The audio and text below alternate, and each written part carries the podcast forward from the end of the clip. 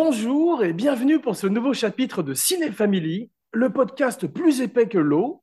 Je suis votre hôte Jean Weber, le podcasteur avec un gros QI, et j'accueille à nouveau avec joie dans l'émission, je vous le donne en mille, mon père, Francis Weber, cinéaste légendaire, humoriste d'exception, mais surtout, surtout, quoi qu'il arrive, priez pour qu'il ne vous invite jamais à dîner. Vous auriez toujours un doute.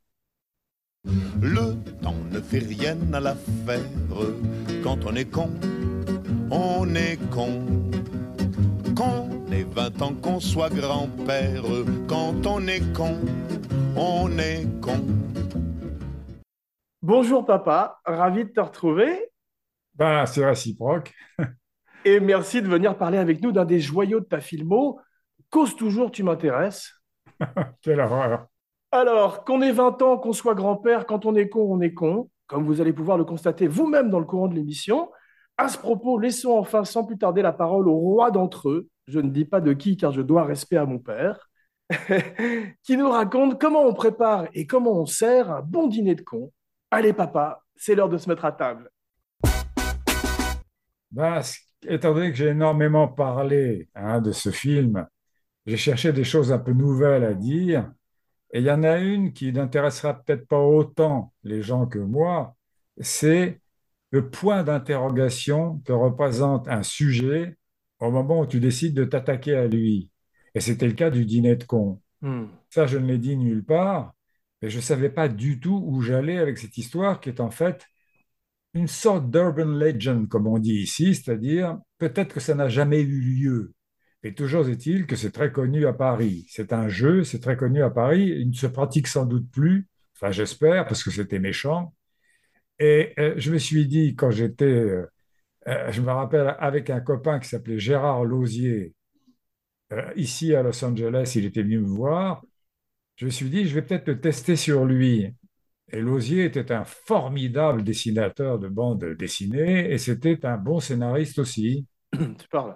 Il a écouté ça et il m'a dit Ah oui, ça me paraît intéressant. Parce que le sujet résumé était tout simple.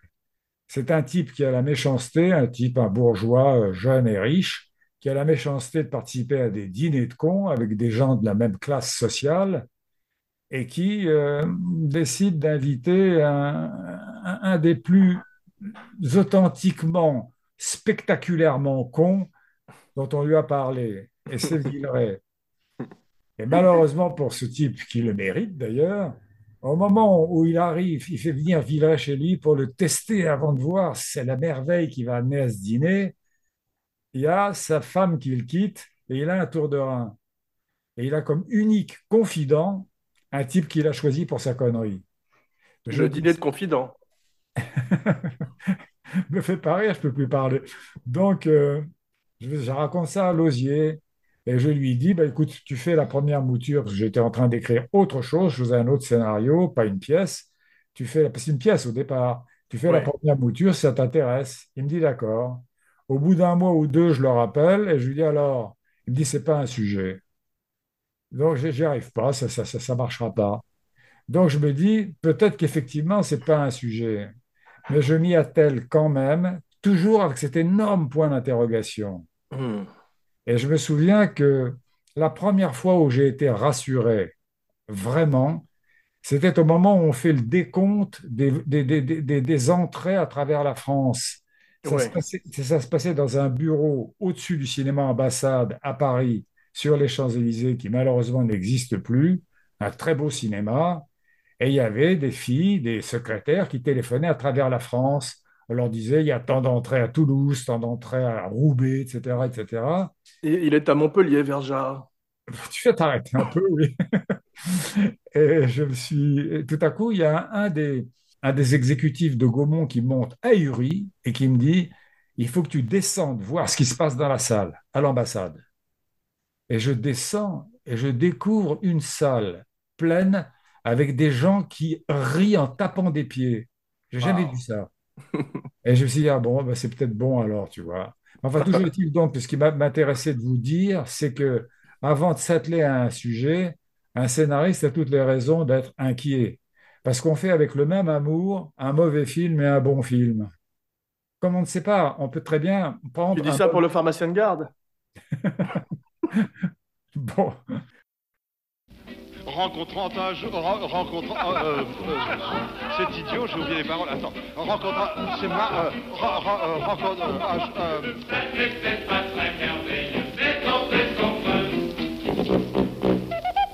c'est idiot, mais c'est marrant.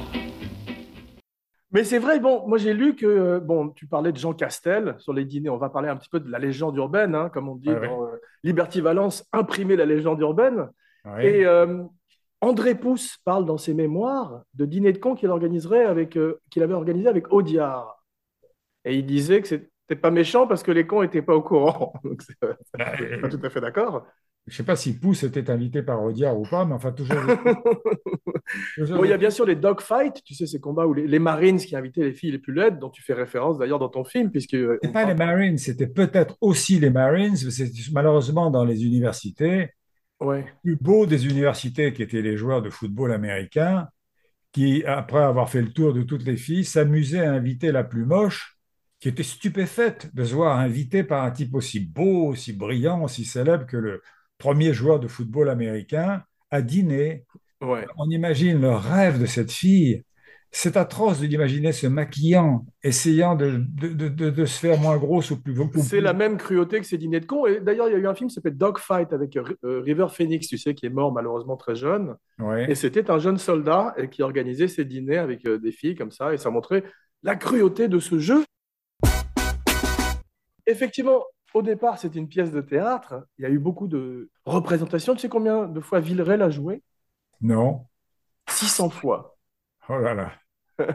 Ah, La première était en 1993, c'est mise en scène par Pierre Mondy. Ça va durer de 93 à 96, ce qui est long à l'époque, parce que c'est vrai que c'était plus l'époque comme La Cage aux Folles où les pièces restaient combien 10, 12 ans à l'affiche. Ah non, pas du tout, non. Le, le- le maximum, c'était Roussin avec 5 ans.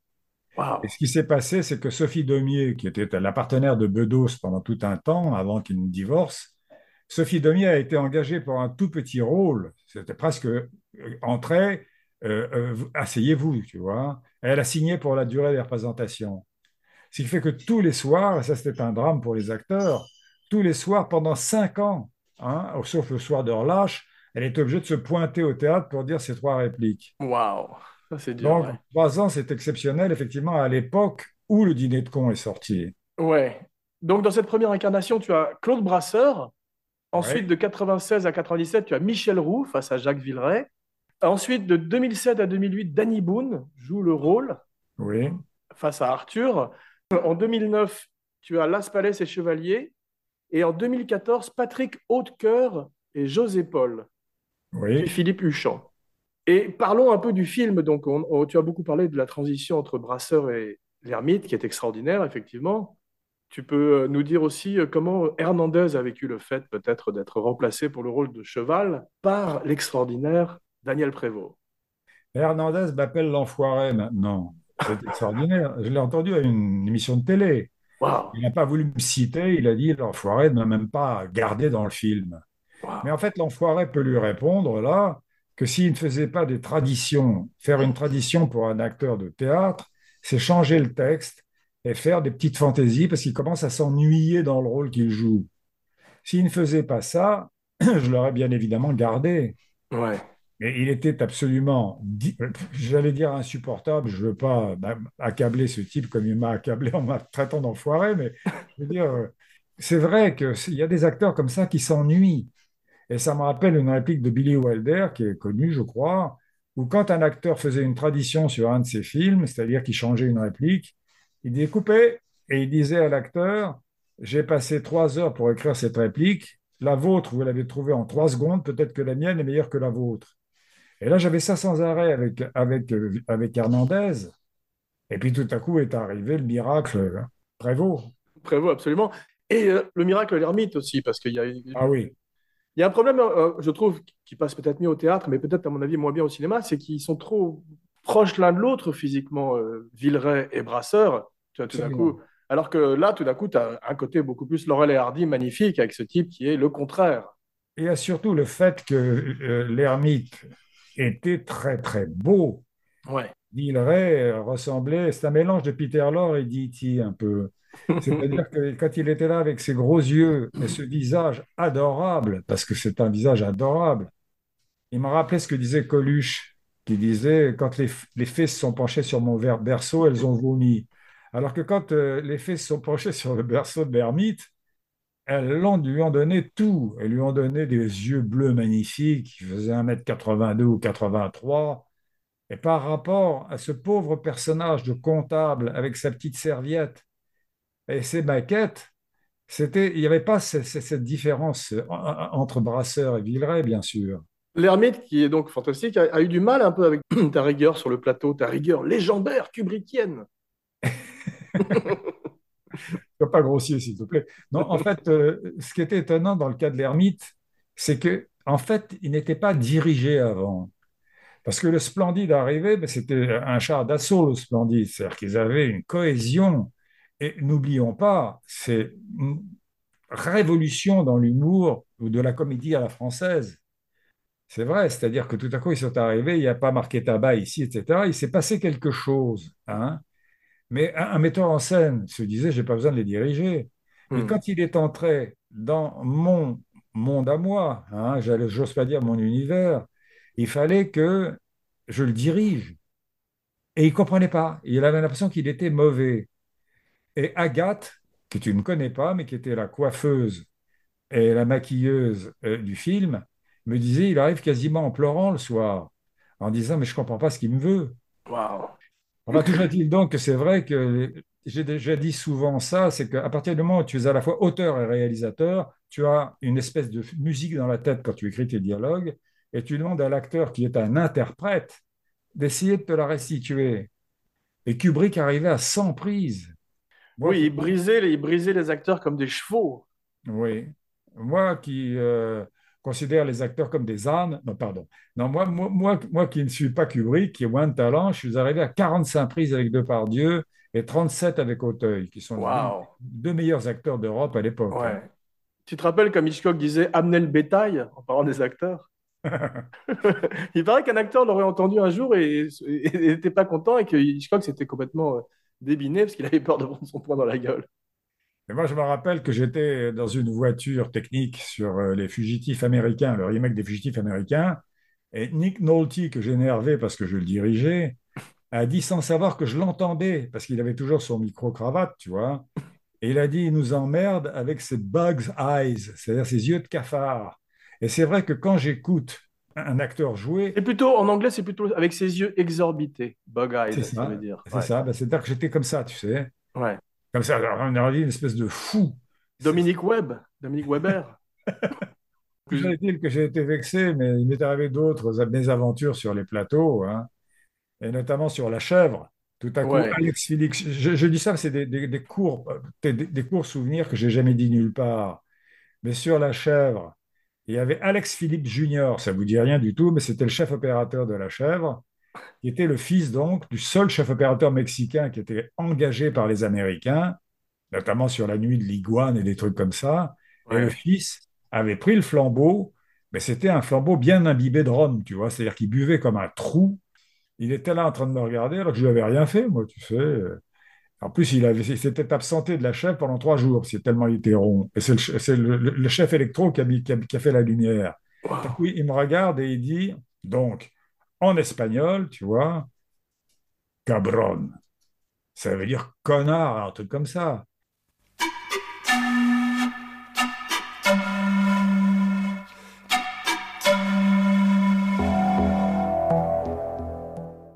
Et moi qui ne savais pas du tout ce que ça voulait dire, je dis, mais Alex, en anglais, qu'est-ce que ça veut dire ça, cabron Il était très gêné pour cause, parce que c'était un pauvre type. Mais les acteurs aiment aussi peu les metteurs en scène que les metteurs en scène ne les aiment. Revenons au dîner de con. Oui, mais je crois que qu'il t'avait dit, il a dit en fait James Cabron. C'était un compliment. mais l'ermite, donc, ouais, restera comme un des grands clowns blancs de ta filmographie. Et il, est, euh, il a été extraordinaire en Popeye, et il était extraordinaire en Pierre Mortez, dont on va parler bientôt dans le Père Noël in Order pour Noël, et euh, dans Les Ripoux. Donc, il a effectivement une, une filmographie très riche. Et je voudrais parler un peu du film et surtout du passage du théâtre au cinéma. On n'a pas du tout l'impression euh, de, théâtre filmé, de captation, comme c'est un peu le cas malheureusement, en particulier avec ces pièces de théâtre qui aèrent artificiellement Alors que toi, tu restes sur ces visages et ces visages deviennent le Grand Canyon quand on voit la, bonne bouille de Villeray qui est derrière moi. Bah, oui, c'est ce que j'aurais pu dire, mais tu l'as dit et tu as bien fait. Mais euh, d'abord, la plupart des films de Billy Wilder étaient basés sur des pièces de théâtre. Spéciale dernière, c'est une pièce d'un type qui s'appelait Jacques Deval. Il paraîtrait même que certains l'aiment chaud.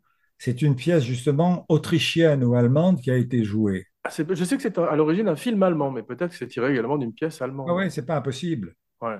Et moi, bon, Mais tu as Guitry, Pagnol, Courtelis, Nachard, il y a une grande tradition de, de pièces de théâtre comiques qui ont été adaptées au cinéma. oui, particulièrement Pagnol d'ailleurs. Ouais.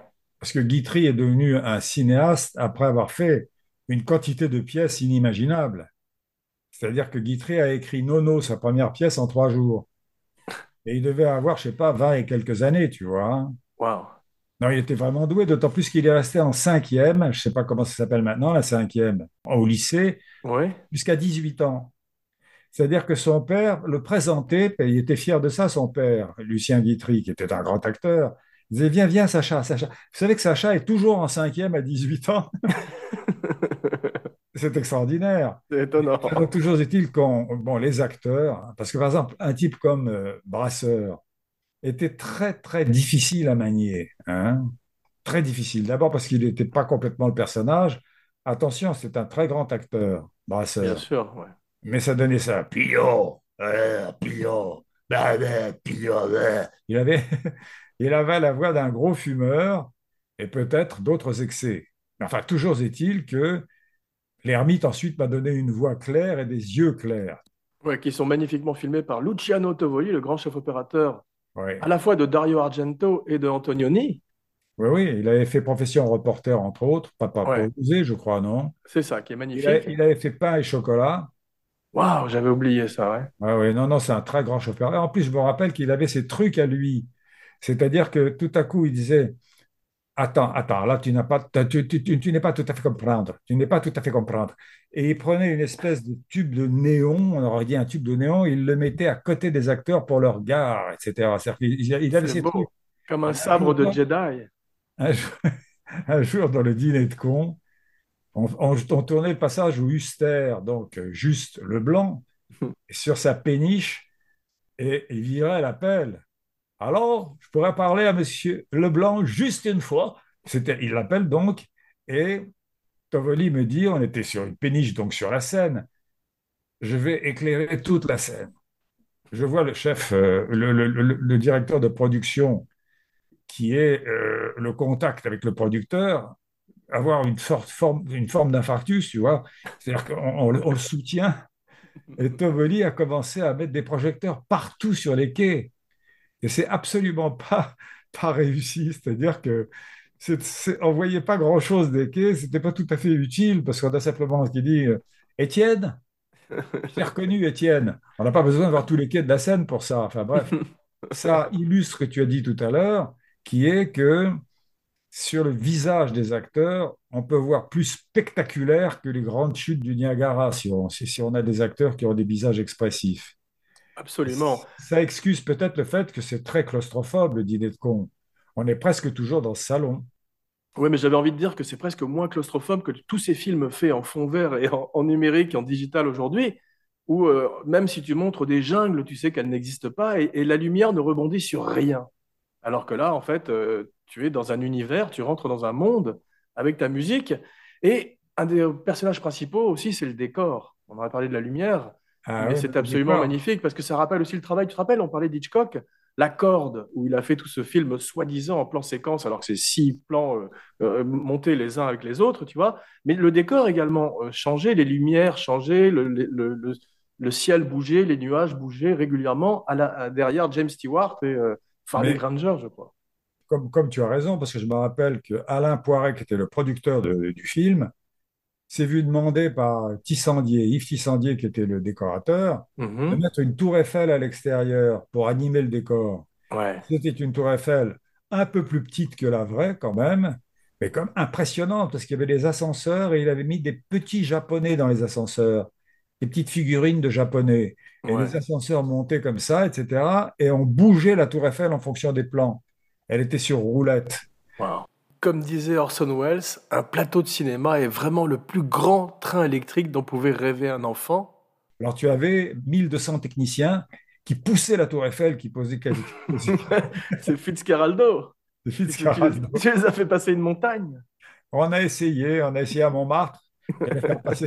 Enfin, toujours est-il que c'est vrai que le décor était extrêmement important parce que le décor, finalement, est un personnage dans un film.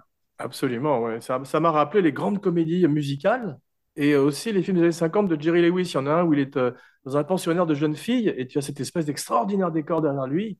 Et ça a un côté euh, presque, euh, comment dirais-je, c'est, c'est- on est, c'est agréable. Il fait, c'est bon de vivre dans ce monde. C'est vrai. Est-ce que Mm. tu dis du CGI est vrai aussi? Parce que au départ, ça a épaté et à l'arrivée, ben, l'arroseur a été arrosé là. hein. C'est-à-dire qu'on Ouais. s'est rendu compte que Bon, c'est vrai que tu as un très grand casting. Catherine Fro est magnifique. Tu parlais de Francis Huster. je n'ai jamais dit que Catherine Fro, qui est une immense actrice, euh, m'avait un tout petit peu frustré. hein, parce Elle que t'appelle aussi l'enfoiré? non, non, non, elle n'a pas le temps. Toujours est-il, j'avais un petit peu frustré parce que ça n'est pas ce qu'on appelle une actrice de boulevard. Et le boulevard, c'est particulier. C'est-à-dire, par exemple, à un moment donné, quand il dit, mais elle est arrivée, la folingue. Alors, elle est arrivée, la folingue. Elle dit simplement, mais de qui il parle là, tu sais? Bien sûr. De qui il parle? Alors, alors, une actrice de boulevard le fait comme ça. Et de qui il parle là? Et elle fait, mais de qui il parle là? Va dire à une actrice comme Catherine Fro, hein, à la Comédie Française depuis des années, merveilleuse, tu peux pas me le faire un petit peu plus? Mais de qui il parle là? Euh, non. Alors, je, je l'ai giflé huit fois, mais ça ne sert strictement à rien. J'ai dû payer le dentiste ensuite, tu vois, parce qu'elle a fait sauter une couronne. Non, pardon, de- pardon de déconner, mais c'est vrai qu'il Ouais. y a des acteurs merveilleux qui ne te donnent pas ta musique. Alexandra Vandernoot est très bien aussi. Elle est- Elle, elle était complètement alors dans ma musique tout le temps. Quand ils sont tous les deux au début dans ce bel appartement très beau, j'avais l'impression de voir Tom Cruise et Nicole Kidman dans Eyes Wide Shut. Malheureusement, elle n'est pas nue là. hein. Je l'ai regretté aussi. Shout out à Laurent Vachon.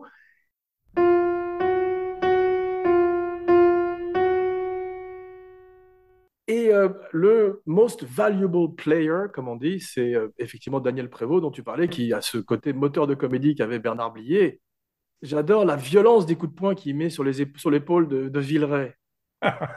Une brutalité inouïe. Ah oui, et puis surtout, il y a un truc que j'ai pensé d'ailleurs à, Spielberg quand il est dans la voiture et qu'on parle de lui. Bien sûr. Et que tout à coup, il est au volant comme ça, et tout à coup, il se tourne face caméra et c'est le requin. Tu as même Cosma qui a fait un pastiche de la musique de John Williams du requin et il regarde, il brise le quatrième mur et il nous regarde directement. C'est étonnant ça. Oui, oui, mais là, il y a des moments où on peut, hein, vraiment. C'est une peut. très belle idée.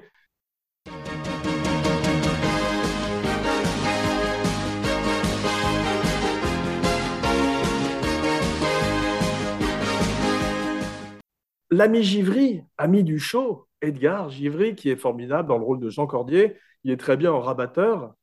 Et euh, Francis euh, Huster qui est très bien. C'est oui. curieux ce rire parce que ça pourrait ne pas marcher quand il est. C'est très difficile à faire un fou rire. C'est comme de bailler ou d'éternuer. Et à l'arrivée, ça marche. C'est un côté très étrange, mais ça marche. Je fais une toute petite parenthèse sur Edgar Givry. Je l'ai je l'ai eu souvent aussi dans mes films parce que c'est un merveilleux acteur. Enfin, pour parler donc de sourire, c'est qu'avec cette manie que j'ai de faire refaire les choses en me disant peut-être qu'il va faire mieux, j'ai demandé à Huster de faire dix fois le fou rire et crois-moi, ça, à la fin, il était totalement épuisé. J'imagine. ouais. Un mois d'hôpital et ensuite, bon, une réadaptation normale. C'était pour le punir du faucon, le dîner de faucon. un vrai film, comme Non, c'est pas vrai. Il était un formidable acteur et en plus, il était ravi. Il était ravi de faire ce fou rire, mais mon Dieu que c'est difficile, tu as raison. Mais il est très bien dans le film. Effectivement, tout le monde euh, joue sa partition formidablement. Et à propos, parlons un peu d'un très grand clown triste, le merveilleux, l'irremplaçable Jacques Villeray. Lorsque je suis né, mes parents étonnés firent tout d'abord un drôle de nez. Quand vint le docteur, j'appris avec stupeur que j'aurais pu être ma sœur. On va entrer là-dedans parce que ça vaut effectivement un développement, mais soulignons tout de même que tous les acteurs sur le plateau étaient des acteurs de théâtre. Waouh. Alexandra Vandernoot, actrice de théâtre. Catherine Fro, n'en parlons pas. Huster, comédie française. L'Ermite, qui a fait de la gare et toutes les pièces qu'il a jouées. Villeray, qui a réussi à faire cette pièce infaisable qui était euh, la, la- la- la contrebasse. Extraordinaire, que j'ai vu, j'ai eu la chance de voir en scène, mais effectivement, ça rappelle ces acteurs anglais qui sont extraordinaires sur Ah scène ben, et à Tu sais l'écran. ce qu'avait dit Susskind à Villeray? Non? Parce qu'il avait, je crois, 1600 lignes à apprendre. Et Susskind lui a dit, le- l'auteur, donc, euh, il lui a dit, tu peux pas les retenir toutes.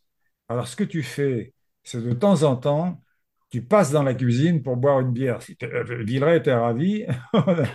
On a tout de suite dit, probablement sur le plateau, oui, une bière sans alcool. hein. Et, il passait dans la cuisine et il y avait un assistant qui avait le manuscrit de la contrebasse sur la table de cuisine et qui était à la page. Et si Villeray se demandait, attends, qu'est-ce qui se passe là? Il buvait sa bière en regardant où il Et, et il s'est aidé comme ça, Waouh! Sur les conseils de l'auteur, tu vois. Ça ne se voyait pas du tout et il était exceptionnel. Je te rappelle quand il disait Je suis mondialement inconnu. Ah oui, qu'est-ce que c'est beau ça. C'était magnifiquement Est-ce que écrit. c'est Susskind qui a écrit le tambour? Je crois pas, non? Non? Non. C'est Gunther Grass, non? Je ne sais pas. Villeray, premier rendez-vous raté avec la chèvre. Il t'en a voulu un peu, lui aussi. Ah, beaucoup. Il m'a fait attendre un mois et demi avant de donner sa réponse. Waouh! Ah oui. Et Depardieu a été pressenti pour Brochant et euh, il paraît qu'il voulait essayer aussi le rôle du con et tu n'as pas Ah, il ne voulu. voulait pas essayer. Il a compris que, bon, c'était le con qui prenait tout. Et je l'appelle, je dis, bon, tu es prêt pour jouer Brochant? Il me répond, oui, mais enfin, quand même, tu sais, c'est envie de jouer Brochant. Est-ce que pas, je ne peux pas jouer le con? Alors, je lui dis, il n'a pas dit oh con, hein. Je lui dis, euh, non, euh, j'ai promis à Villeray une fois sur la chèvre, et je l'ai décommandé à cause de Lino Ventura, je ne vais pas lui refaire le même coup, écoute. euh. Ouais. Il me dit, tu sais, Villeray, c'est quand même pas un acteur international. Si je fais ça avec euh, l'ermite, tu vois, le public, à, l'époque, c'est vrai qu'il était beaucoup plus international que Villeray. Mais j'ai dit non, Villeray, qui a fait en plus la pièce pendant trois ans, il y a Ouais. très peu, il y a très peu d'acteurs qui répètent un rôle pendant trois ans avant de jouer. C'est toi qui m'as dit que les Marx Brothers, quand ils faisaient un film, tournaient avant hein, le scénario en province, en Amérique, pour voir comment ça fonctionnait. En tout cas, c'était souvent adapté de leur propre pièce de théâtre qu'ils jouaient euh, avant, effectivement, comme. Ouais. ça aide. hein.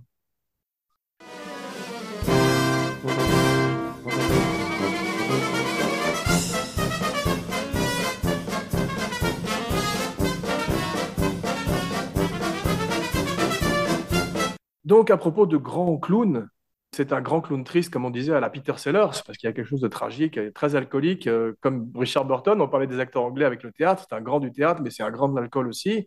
Il en est mort. Il est mort à 52 ans. Ah, c'est ça, voilà. Il y avait le frère Cantona qui était euh, le frère du footballeur avec qui il avait fait d'ailleurs Moki, euh, je crois que ça s'appelait comme ça, un film qui se passait, euh, Mookie, peut-être. Mookie, oui, peut-être. Et euh, il était installé dans sa maison en Normandie et on avait fait un diagnostic sur lui qui était extrêmement alarmant. Sa femme l'avait emmené voir un médecin qui a dit il a des transaminases, c'est ce qui, des- des- pour le taux d'alcool, c'est ce qui augmente, ce qui est très alarmant. Mais c'était euh, the sky was the- its limits. Le, ciel était la limite des transaminases, là, tu vois. Et euh, il a dit la, la veine, je ne sais pas si c'est la veine porte ou la veine cave, je ne me rappelle pas, est tranchante. Et le foie est trop, est trop gros. Ce qui fait qu'il va trancher cette veine et il va mourir dans son sang s'il continue. Wow. Et Irina, sa femme, est venue le voir et lui a montré le, le, le pronostic. Et il a répondu, il est un con ce médecin, non, euh, je ne veux pas entendre parler de ça, fous-moi la paix. Il est installé avec le frère Cantona en Normandie, en train de boire, bien entendu. Tout à coup, il dit, j'ai très très mal au ventre, excuse-moi. Et il passe dans la cuisine. Et euh, Cantona se dit, mais qu'est-ce qui se passe? Au bout de dix minutes, un quart d'heure? Il arrive et Villeray était noyé dans son sang, littéralement. Wow. L'alcool. Et 52 ans, quelle perte effroyable. hein. Terrible. Requiem pour un con.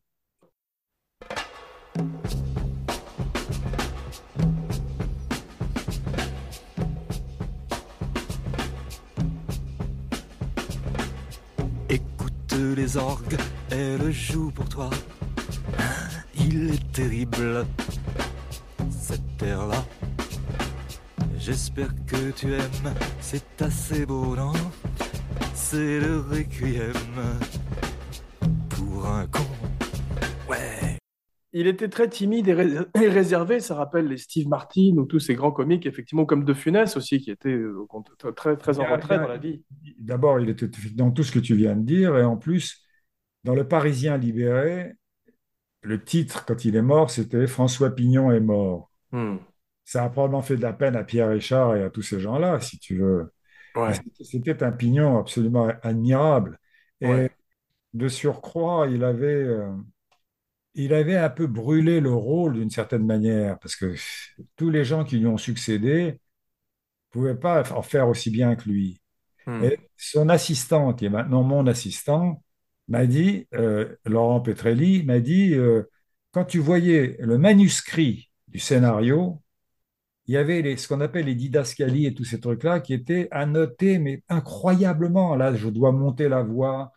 Là, je dois avoir une espèce de voix plate. Dois regarder à tel endroit. Ce type qui était donc extrêmement alcoolique avait une rigueur professionnelle qui n'était pas entamée. C'est fou. C'est magnifique, ouais.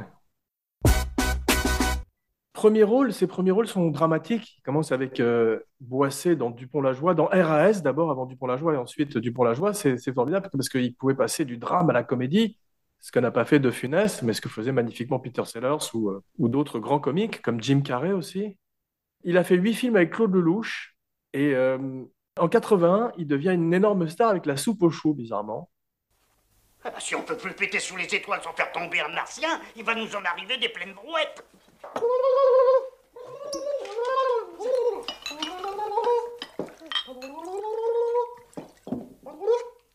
Oui, mais je me rappelle qu'on est sortis en même temps et que la critique avait écrit La chèvre a mangé le chou. Ouais, On a fait plus que. je me a- rappelle, tu l'avais déjà raconté, mais c'est Tu périras par l'épée. Parce que tu te rappelles, il y avait une scène bah, terrible. C'est l'haricot, là, c'est pas du chou.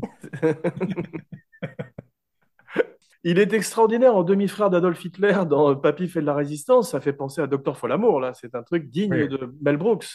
Madame Bou. Madame- c'est les producteurs. Il n'avait pas à dire Madame Bourdelle, je crois, un nom comme ça. Ouais. Il l'appelait Madame Bou. Mais tu te rappelles, ça, ça fait penser à Kenneth Mars qui, qui dit Hitler was a great dancer quand il parle ouais. les producteurs, tu sais. Ouais. Donc c'est cette tradition euh, presque burlesque où, où il, il est extraordinaire. Il, peut, il avait ce côté Peter Lorre, comme tu dis aussi, où tout d'un coup, euh, il a quelque chose presque d'inquiétant, d'inquiétant dans le visage. Pour M. le maudit, il aurait été parfait. hein. Ouais. Il a eu le César du meilleur acteur. C'est euh, bien mérité. Ah oui. Et Prévost a eu le César du meilleur premier rôle, de, de second rôle. C'est ça, Et- voilà. Et il disait dans une émission de télé, euh, véritablement, le dîner de con, c'est ce qui m'a adoubé. C'est c'est ce que j'ai, ce que, ce que j'ai fait de plus, de plus important dans ma carrière. Ouais. Le film est deuxième au box-office derrière Titanic. I'm the king of the world, je suis le roi des cons. Ça me rappelle ce que j'ai dit quand j'ai perdu euh, l'Oscar du meilleur film, parce que Zonka, un type qui s'appelle Zonka, avec La vie rêvée des anges, avait eu euh, le César du meilleur film, et moi j'ai simplement eu le César du meilleur scénario. Et j'ai dit, j'aurais dû écrire La vie rêvée des cons, parce que c'est vrai que c'est fou que la comédie est, est mal partie en face des, des- des- des films, entre guillemets, réalistes, tu vois. Ouais. Je t'ai préparé un petit quiz Waouh! entre Pignon et Perrin.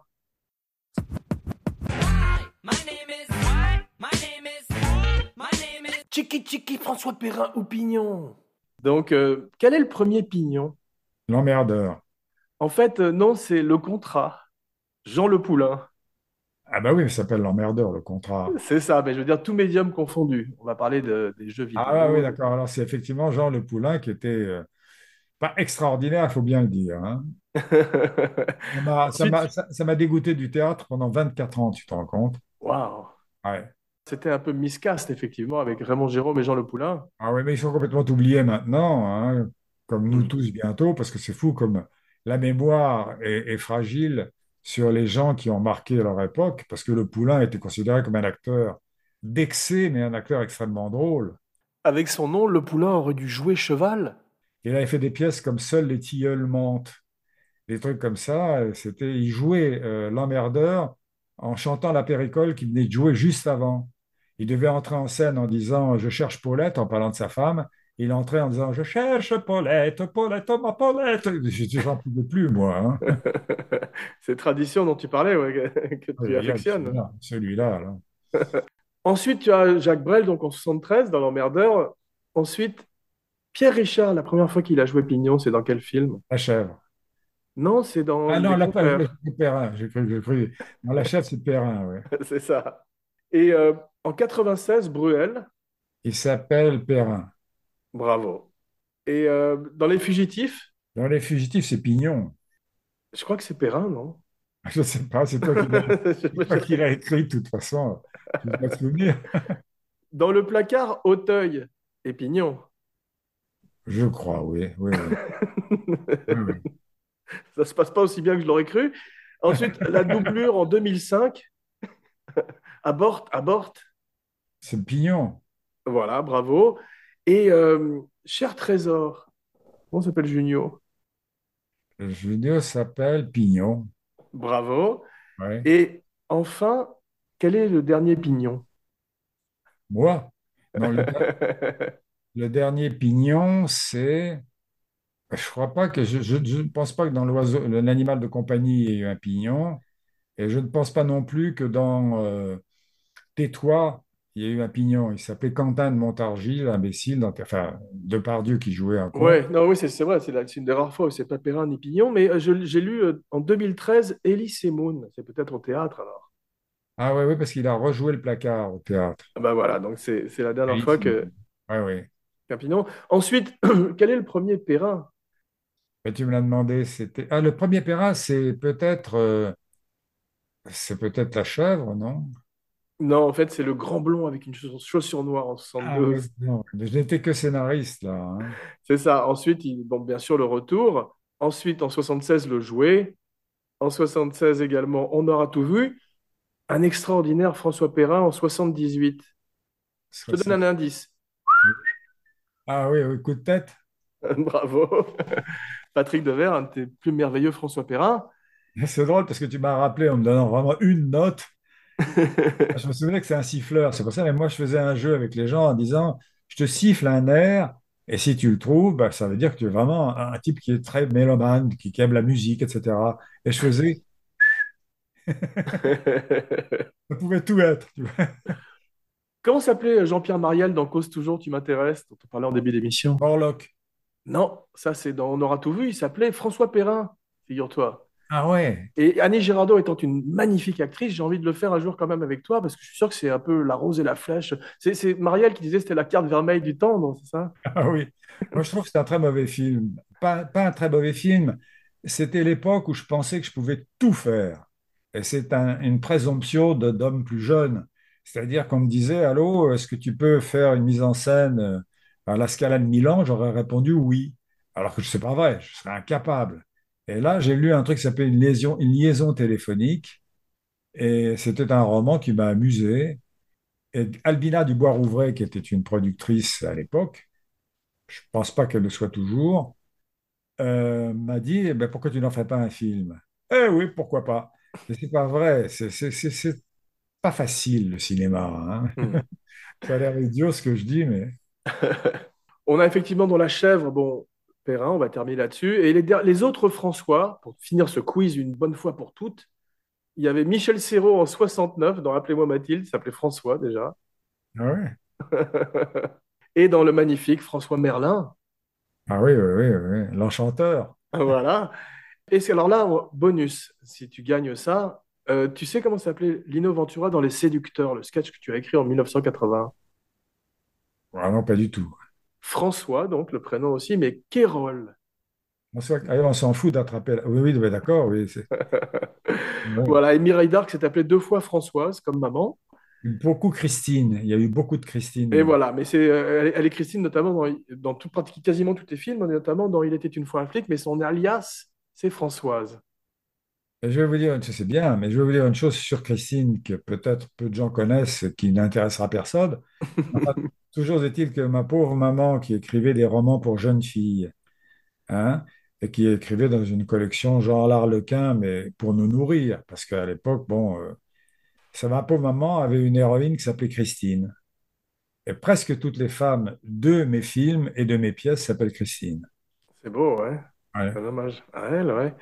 Euh, c'est difficile d'enchaîner par ça, mais je voulais, je voulais parler rapidement un petit peu des, des- des idiots dans la pop culture.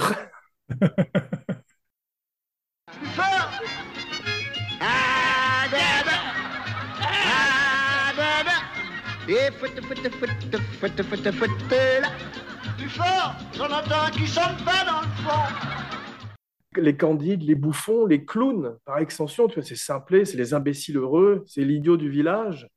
Te rappelles, il y avait un film de, de Woody Allen qui s'appelait euh, Love and Death, Amour et mort, où euh, il y avait un congrès, de- il se rendait à un congrès d'idiots du village.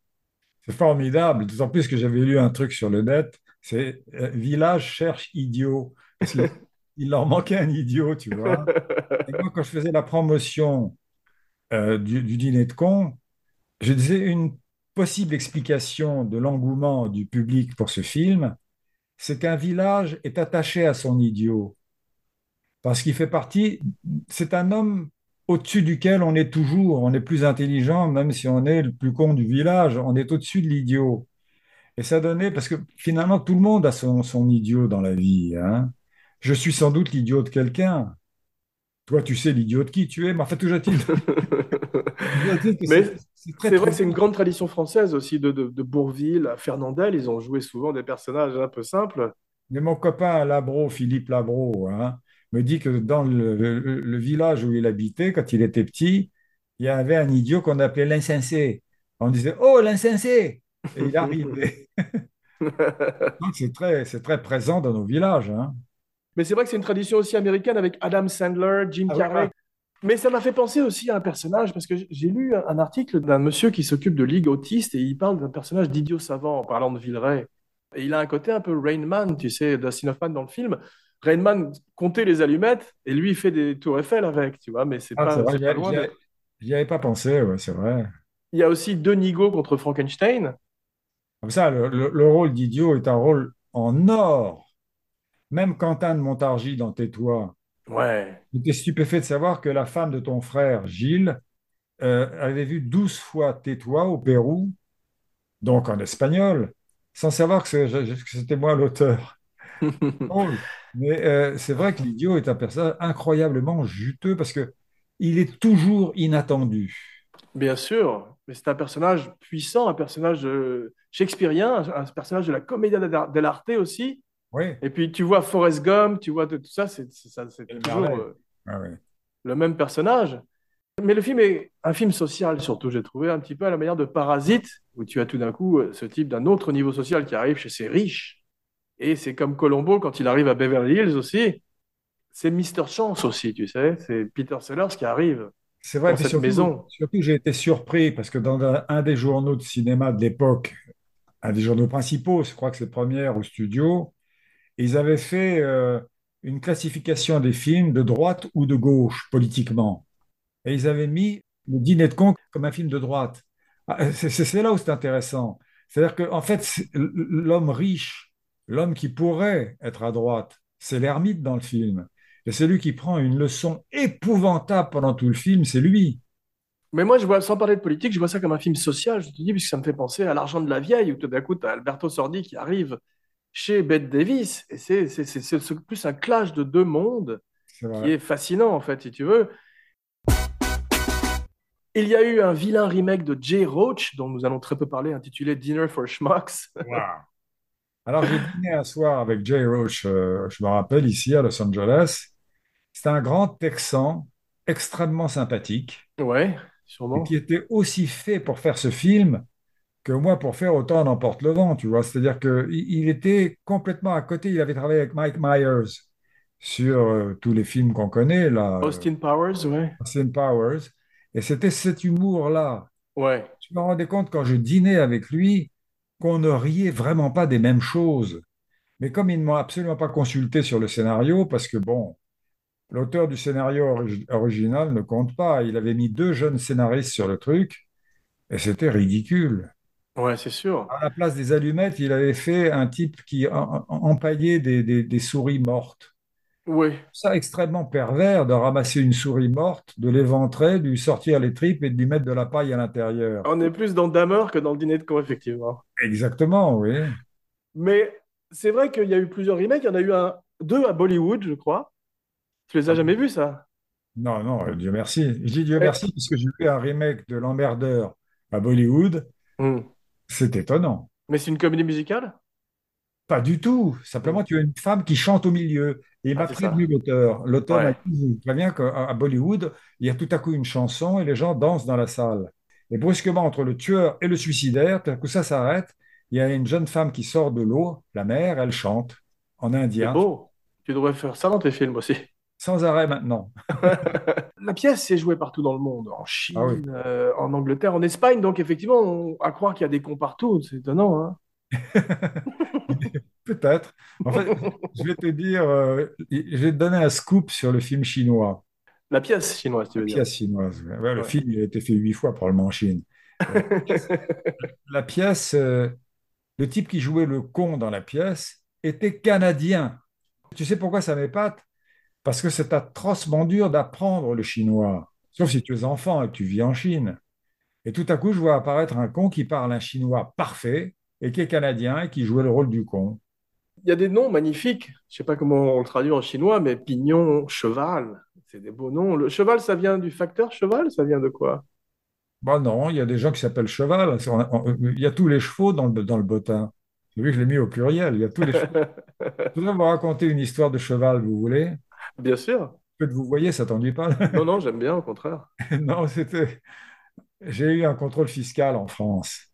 J'ai fait une erreur sur le nombre de jours, tu sais. Normalement, quand tu as la double nationalité, il faut rester six mois dans un pays et un peu plus de six mois dans le pays où tu es donc euh, expatrié. Et euh, tout à coup, boum, il me tombe dessus. C'est très douloureux, pas seulement financièrement. Simplement, on te déshabille complètement, on téléphone à tous tes employeurs, etc. Mais à un moment donné, j'ai craqué, j'ai demandé à l'avocat qui me conseillait, est-ce que je peux avoir un meeting avec euh, les, gens qui dirigent Bercy, c'est-à-dire euh, les patrons de mon bourreau, en fait.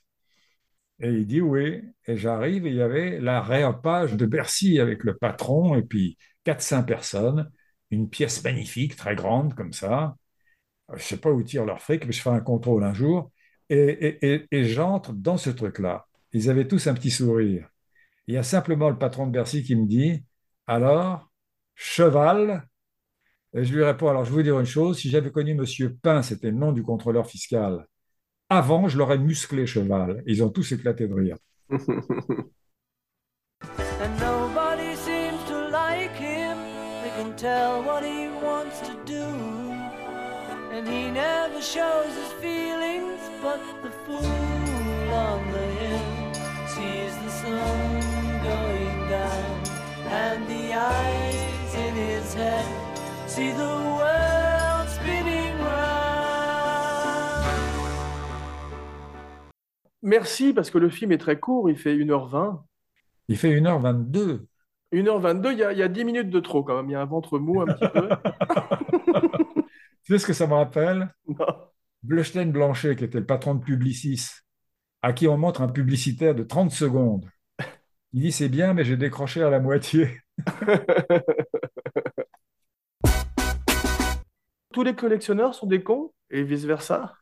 Non. Et tous les collectionneurs peuvent ennuyer un dîner, ce qui est tout à fait différent. Ouais. Simplement, il fallait pas que je trouve une collection où il y a trop de collectionneurs. Parce que si tu commences à essayer de ridiculiser les, les gens qui sont, enfin, je sais pas moi, qui font de la collection de timbres, tu sais, Hmm. Tu as tout un tas de gens qui vont te- t'envoyer sur les réseaux sociaux des insultes effroyables. Alors qu'il y a relativement peu de gens qui font des maquettes avec. Mais il y en a. Il y en a parce que quand j'ai eu un prix donné par les distributeurs pour le film, eh bien, ils m'ont donné un bateau qui est chez moi, construit avec des allumettes par une association de constructeurs de maquettes à allumettes. C'est drôle. Ouais. Bravo à Yvette Poiret, la femme d'Alain Poiret, pour avoir t'avoir pointé dans la direction de la chanson de Georges Brassens. Ah ouais, c'est fantastique. Je ne connaissais pas, moi. Elle n'est pas très connue d'ailleurs. Non, c'est pas une des plus connues, mais maintenant elle l'est grâce au film. Alain Poiret était le producteur du film, précisons, et sa femme Yvette Poiret me dit, pour la musique, il y a un truc qui serait formidable, c'est la chanson de Brassens. Voilà. lequel? Et c'est le temps de faire, faire rien à l'affaire. Quand on est con, on est con, ce qui n'est pas tout à fait faux. Il y a un magnifique générique aussi de dessin animé qui rappelle les Panthères Roses, aussi les films des années 60, où tout d'un coup tu es, tu es dans un bain chaud, tu vois, c'est comme, euh, Ah, formidable. c'est plaisant. Et euh, le foot est très présent.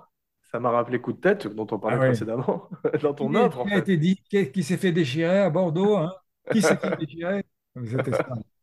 Tous les méchants, tu sais, qu'on voit avant le dîner, quand ils appellent euh, l'ermite qui est immobilisé, sont très bien castés parce qu'ils ont des sourires et des têtes de hyènes. Et ça, c'est formidable. Que la hyène a un cri qui ressemble à un rire. Ben voilà. Ouais. D'ailleurs, j'ai dit aux exécutifs du con américain, Dinner for Schmuck, là, je, je- leur ai dit, parce qu'ils ils m'ont présenté, juste avant que le film ne sorte, ils étaient en train de tourner le dîner. Et j'ai dit à Walter Park, qui était un des producteurs de Spielberg, avec, je crois, Nancy MacDonald, je ne sais pas si c'est ce nom, son nom exact. Mais toujours est-il que j'ai dit à Walter Park, moi, je n'ai pas filmé le dîner. Et il y a des gens qui me le reprochaient d'ailleurs. Je dis, je ne l'ai pas filmé parce que quand les imbéciles parlent, il y a pas mal de gens dans le public qui peuvent trouver ça juste. Il n'a pas de prénom? Si tu prends un public de 100 personnes, je ne veux pas être méprisant ou faire un pourcentage qui va effrayer les gens. Mais il y a combien de gens extrêmement intelligents, intelligents ou pas trop intelligents dans les 100 personnes, tu ne sais pas. Si tu montres le dîner et que les gens commencent à dire des bêtises, il y a des gens qui disent, oh, ben, elle a raison, il a raison. Donc, je voulais un truc, il fallait pas le montrer. Et ce Hmm. qu'a fait Roach dans le dîner de cons américain, c'est qu'il a montré des performeurs, ce ne sont pas des cons. Il y a un type qui a un, un vautour qui régurgite dans sa bouche après qu'il lui ait donné à manger avec la bouche. Il y a un aveugle qui fait du fencing, c'est-à-dire de l'escrime en étant aveugle. C'est pas des cons tout ça. Non, c'était un, euh, c'était un étrange sketch. C'était, oui, c'était des performeurs dans America Got Talent. Tu sais qui est une émission, tu as de temps en temps des gens qui arrivent et qui font des choses folles. Mais c'est sûrement pas des cons. Parce que ça demande beaucoup de, ça, ça demande beaucoup d'efforts de faire de l'escrime en étant aveugle. Ouais. Il y a une actrice qui est formidable dans le film français, c'est la secrétaire au ministère, parce que là, on est complètement dans du Billy Wilder, dans La Garçonnière, tu sais, elle joue très très bien et elle est touchante. Et il y a, il y a une grande chaleur humaine entre ces gens, Ah, entre lui et Cheval, entre lui et elle. ah, ils s'aiment beaucoup parce que je sais pas, ils montent deux cravates quasiment identiques. Elle dit c'est la même, elle le fait très bien. Oui, il dit laquelle? Elle dit mais c'est la même. Non, non, celle-là est plus fantaisie. Tu préfères tourner en studio? Parce que pour la comédie, c'est plus facile pour contrôler, j'imagine. Non, c'est surtout le son. Ouais. Tu sais ce qui est épouvantable, d'ailleurs, je me rappelle Serrault quand il tournait La Cage aux Folles. Ben, c'est moi qui avais écrit l'adaptation et j'avais voulu aérer. Donc, je n'avais pas eu la même religion qu'avec le dîner de con. Et cette magnifique scène de la biscotte qui se passait dans le salon des deux, des deux gays, là, tu vois, j'ai dit, bon, on peut la mettre à une terrasse. Ça se tourne à Rome, il fait beau, on peut la mettre à une terrasse de café. Il prend son petit déjeuner au café avec son, son partenaire. Et Serrault est venu me voir et m'a dit, non, fais pas ça, je t'en supplie. Un chien qui aboie, un enfant qui pleure dans un berceau, et la, la prise est foutue. Hmm. Alors on est reparti à l'intérieur, si j'ose dire. La mise en scène est très simple, parce que comme disait Billy Wilder aussi, une fois de plus, c'est que tu n'as pas besoin de faire des fioritures. Tu as ces champs contre champs magnifiques avec ces beaux regards bleus de Villeray et de l'ermite. La situation est des virtuoses qui te jouent ta partition magnifiquement. Et euh, Villeray est un génie. Les, les changements d'émotion, tout d'un coup, quand euh, il apprend, la, que ce soit le moment où il apprend la vérité, ou euh, tout passe sur son visage de façon extraordinaire. Il y a autre chose aussi, c'est que il a des joies un peu incompréhensibles. Parce que quand, par exemple, euh, il lui dit, euh, elle s'appelle euh, Christine Le Guirec ou Thérèse Le Guirec, je ne me rappelle pas. Ah bon? Elle est bretonne? Comme s'il était fou de joie. Alors personne n'a dit que Pignon était breton. Il a coup une espèce de joie. Et voilà, on a les droits. Il a un enthousiasme formidable quand il fait une connerie. Comme un enfant avec la même innocence. Et c'est extraordinaire parce que ce sont des sketchs parfaits qui s'enchaînent les uns après les autres. Tu as ce producteur belge où il fait un, ac- un accent tellement improbable et magnifique. Et ensuite, tu as Juste Leblanc, grand sketch aussi. Ça, ça ne lâche pas, quoi. Eh ben, je vais te dire, hein, encore une fois, la modestie oblige un auteur à dire qu'il ne sait absolument rien quand il écrit, ou pas grand-chose. Parce que je me rappelle, j'ai fait une lecture ici, à Los Angeles, du dîner de cons. Parce que le principe que j'ai, dont j'ai parlé, c'est de faire une lecture du scénario. Et comme j'ai une voix plate, je me rends compte si les gens s'embêtent ou pas à certaines scènes. Et j'avais fait venir une femme qui se prétendait productrice, qui avait fait un ou deux films peut-être d'ailleurs. Oui, non, elle avait fait un ou deux films. Mais c'était une femme qui était française, qui parlait français et qui pouvait entendre le texte. Et pendant tout le texte, d'ailleurs, elle a pris des notes. Et en fait, j'ai découvert qu'elle avait dessiné pendant toute la lecture, ce qui est insupportable, parce que tu, toi, tu doutes atrocement quand quelqu'un bouge son stylo sur le papier comme ça. Quand j'arrive à, il s'appelle Juste Leblanc. Elle fait, ah non. Je dis quoi? Ah non, tu vas pas mettre ça. Je dis pourquoi? Sa pauvre calembour sur un mot, un nom, euh, c'est idiot. C'est c'est très dangereux. Hein. Ouais, parce qu'en plus, la plupart des répliques du film sont devenues cultes, comme on dit aujourd'hui, euh, de, la classe mondiale, euh, il a une belle tête de vainqueur. Toutes ces rép- la boulette, bien sûr, se sont complètement rentrées dans le langage courant. Et ça, c'est la marque d'un classique. Daniel Prévost, tu avais travaillé avec Jacques Martin à l'époque de Petit Patapon. Martin avait une équipe avec Prévost, des proches, des gens comme ça extraordinaires, dignes du Saturday Night Live aussi. Tu le connaissais à cette époque-là, euh, Prévost? Je l'avais rencontré après, surtout, parce qu'avant, on saluait. Je ne Hmm. connaissais pas plus que ça, mais après, je l'ai rencontré à Cannes. Au moment où on m'a donné un hommage à Cannes, tu vois. Hmm. Et au passage, ça m'amuse parce qu'à Los Angeles, il y a un grand journaliste de cinéma qui s'appelle Kenneth Turan et qui était stupéfait de me voir à Cannes pour un hommage. Il m'a demandé, mais pourquoi vous avez un hommage? Il me dit, surpris. Et je lui dis, parce qu'ils ont vu mon taux de sucre et mon taux de cholestérol, ils se sont dit, il est temps de lui donner. Il a éclaté de rire, il m'a fait une très bonne critique pour le dîner de con. Mais c'est pas ça l'histoire, c'est que Prévost arrive pour mon hommage après avoir joué avec moi. Il me serre la main, il me dit, toujours dans le métier? Ça, c'est Prévost. C'est drôle. On parle souvent de mimétisme, tu sais, entre les acteurs et leurs metteurs en scène. Quand on voit euh, Mastroianni avec Fellini, quand on voit Jeremy Irons avec Cronenberg sur Faux Semblant, ou même euh, Nicholson avec Kubrick sur The Shining, l'ermite te ressemble un peu, il a la même coiffure et tout. euh, Ouais, je suis moins beau que lui. Il y a quelque chose, c'est drôle. Comme un avatar, en fait. Moi, j'ai noté que My Dinner with André, c'est le dîner d'intelligents. Alors, combien de temps as-tu mis pour écrire la pièce? La pièce, euh, un an. Et le film? Le film, euh, facilement six mois. D'accord, ouais, parce que tu avais ce- cette première mouture avec le théâtre et ça te permettait, euh, même si tu changeais de euh, d'avoir une base. fait pas mal, oui, j'ai fait pas mal d'adaptations de pièces au théâtre et finalement, c'est triste parce que tu jettes des rires dans le panier. Étant donné qu'il y a des tunnels au théâtre qui passent moins bien au cinéma. Ce qu'on appelle un tunnel, c'est quand une réplique fait dix lignes, par exemple. Ouais. Et là, bah, tout à coup, tu dis, bon, ça, il faut que je coupe. Et Jean Poiret, l'auteur de La cage aux folles, m'en a voulu. Il disait, le rire s'est envolé de la cage. Alors qu'il a touché des fortunes grâce à ça et qu'il n'a pas pu lui-même faire l'adaptation. Il a fait une dépression en cherchant à l'adapter. Ouais. Donc, euh, c'est pas facile d'adapter euh, d'adapter un- un- un- une pièce en film. Parce qu'il y a des choix à faire tout le temps. C'est l'expression américaine kill your darlings, c'est tue tes chéris, tu dois te sacrifier des Ah, c'est scènes. joli, ouais. Et euh, il y a une phrase qui reste une phrase euh, extraordinaire parce que c'était effectivement une, un raz-de-marée de rire aussi bien au théâtre qu'au cinéma. Tu sais de quoi je vais parler? C'est quand euh, Menot dit qu'il est avec la femme de son contrôleur fiscal et que tu as ce contre-champ sur euh, Ah Prévost. oui, C'était c'est trois jours, c'est trois jours de questionnement ou une semaine de questionnement en se disant, est-ce que c'est pas trop gros? Hmm. C'est fou parce que tu doutes de tout. C'est ça qui est formidable. Moi, j'aime parler quand je fais ce genre de podcast. J'aime évidemment parler aux gens qui nous écoutent, mais j'aime parler aux, aux scénaristes et aux jeunes scénaristes qui veulent devenir scénaristes en leur disant qu'on avance dans le brouillard. C'est fou. Je me suis dit, mais est-ce que ça va faire rire? Est-ce que c'est pas trop gros? Parce que c'est vraiment une coïncidence. Quoique non, parce qu'il dit qu'il est chez lui tous les jours, le contrôleur Euh, fiscal. Tout est incroyablement tissé, effectivement. euh, C'est c'est Ouais. magnifique. D'ailleurs, Cosma m'a dit en sortant de la première projection, c'est machiavélique. Et euh, c'est un compliment formidable. Et comme les grandes comédies, comme, euh, excuse-moi, je continue à te faire des compliments, mais ça termine en bouquet final. Le film tire sa révérence comme un magicien après avoir fait et réussi son tour. Et ça, c'est bien de partir vite. On va essayer d'en faire autant. Sinon, on risque d'avoir une émission qui est plus longue que le film.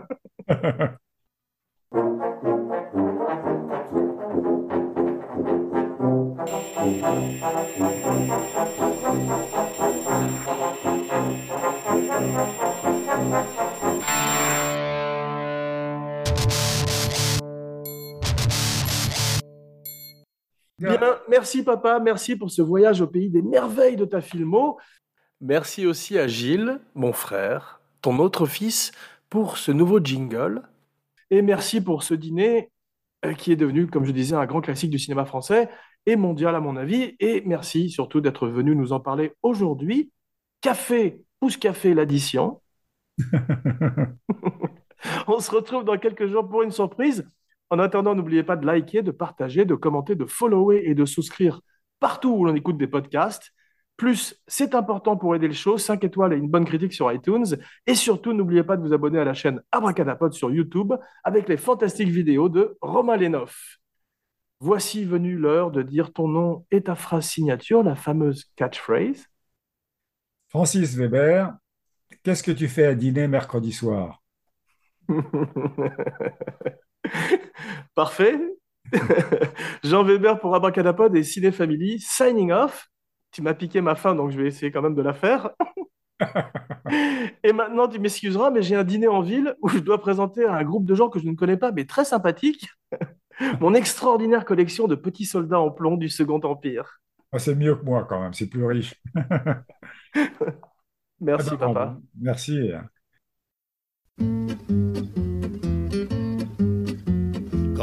Quand ils sont tout neufs, qu'ils sortent de l'œuf du cocon, tous les jeunes blancs becs prennent les vieux mecs pour des cons. Quand ils sont devenus des têtes chenues, des grisons, tous les vieux fourneaux prennent les genoux pour des cons. Moi qui balance entre deux âges, je leur adresse à tous un message. Le temps ne fait rien à l'affaire.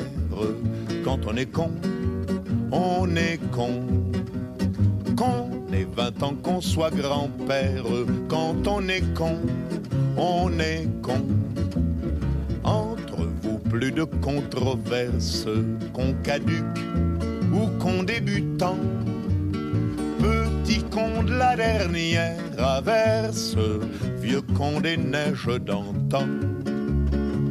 Petit con de la dernière averse, vieux con des neiges d'antan. Les cons innocents, les jeunes cons qui ne le niaient pas, prenez les papas pour des cons. Vous les cons âgés, les cons usagés, les vieux cons qui confessaient le prenez les petits bleus pour des cons. Méditez l'impartial message d'un qui balance entre deux âges. Le temps ne fait rien à l'affaire quand on est con, on est con 20 ans, qu'on soit grand-père, quand on est con, on est con.